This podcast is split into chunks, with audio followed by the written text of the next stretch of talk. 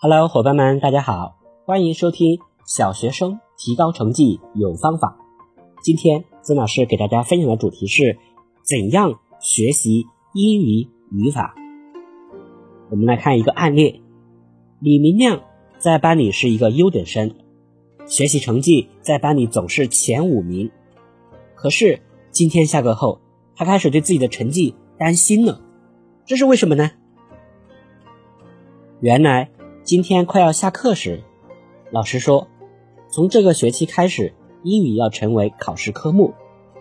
李明亮的英语不太好，尤其是语法，他不明白一个简单的词怎么会在不同的句子中有那么多解释，还有陈述句与疑问句结合的这样一种结构，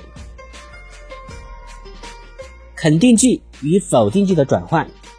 单复数形式等问题都搞不明白，李明亮开始琢磨了：怎样才能学好语法，让英语成绩不拖自己的后腿呢？在英语学习中，英语语法是个比较关键的问题。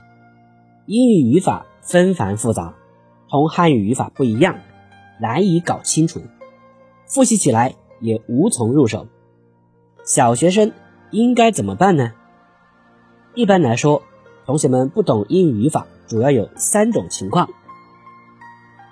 当然，每一种情况曾老师都有治疗方案。看一下自己属于哪一种情况，然后再对症下药。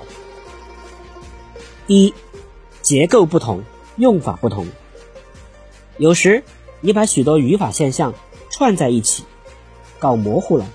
比如说，have 这个词。在不同的句子结构中，解释是不同的。在 Do you have books 当中的 have 解释为有，I have English lessons every week 当中的 have 解释为上课，I have breakfast at seven o'clock 当中的 have 又解释为吃饭等等。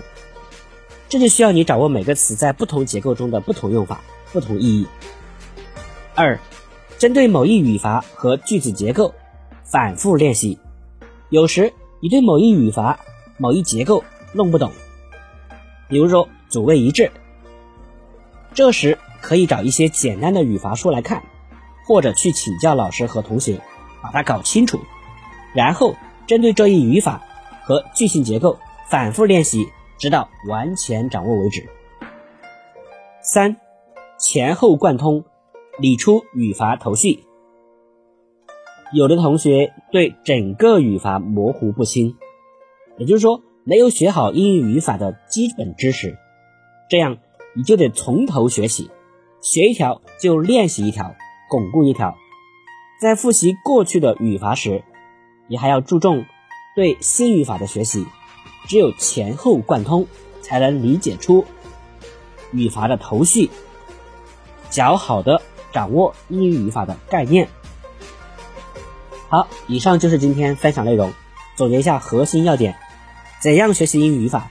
一、结构不同，用法不同；第二，针对某一语法和结构反复练习；第三，前后贯通，理出语法头绪。好，感谢你的收听，再见。